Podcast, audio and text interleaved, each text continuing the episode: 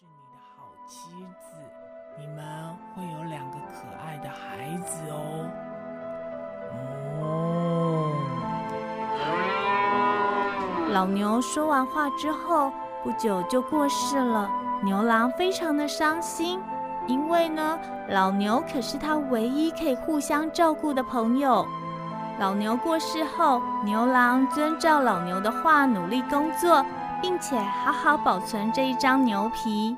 这一张牛皮确实是可以用来挡风、挡雨、挡火，甚至还可以作为一条飞船在空中飞的牛皮，真是太神奇了。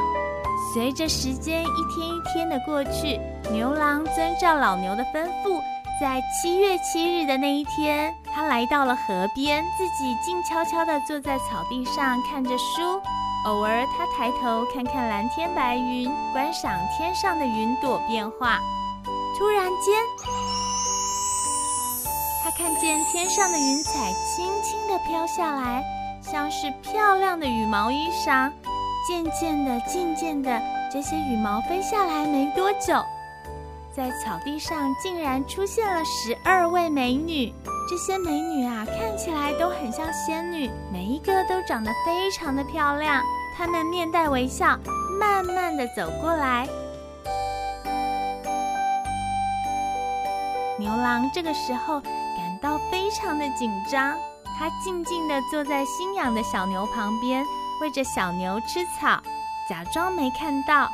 这时，有一位年纪比较大的仙女问他说：“你好，请问你叫什么名字？”“呃呃哦，你好，哦，我叫牛郎。”“牛郎，那么你就是在这个地方非常有名的大善人。”牛郎吗？哦哦，不敢当，不敢当，我是牛郎。原来你就是牛郎啊，那太好了。我们是从天上到凡间下来的仙女，我们奉着天神的使命护送我的妹妹织女来看你。我妹妹织女因为知道你为人善良，而且做了好多好事，所以深深受到感动。而我们的父王也愿意将最小的妹妹许配给你。织女，她可以帮你织衣服，改善你的生活。我们几位仙女姐姐就陪她下凡间来找你。现在我把我的妹妹交给你，你以后要好好的待他，你要带着他好好的过生活。牛郎又惊又喜，他马上鞠躬说谢谢。当牛郎起身的时候，已经不见那一群仙女了，而站在他旁边的就是那位最美丽的小公主织女。于是呢，牛郎跟织女就变成了夫妻，开始过着幸福快乐的生活。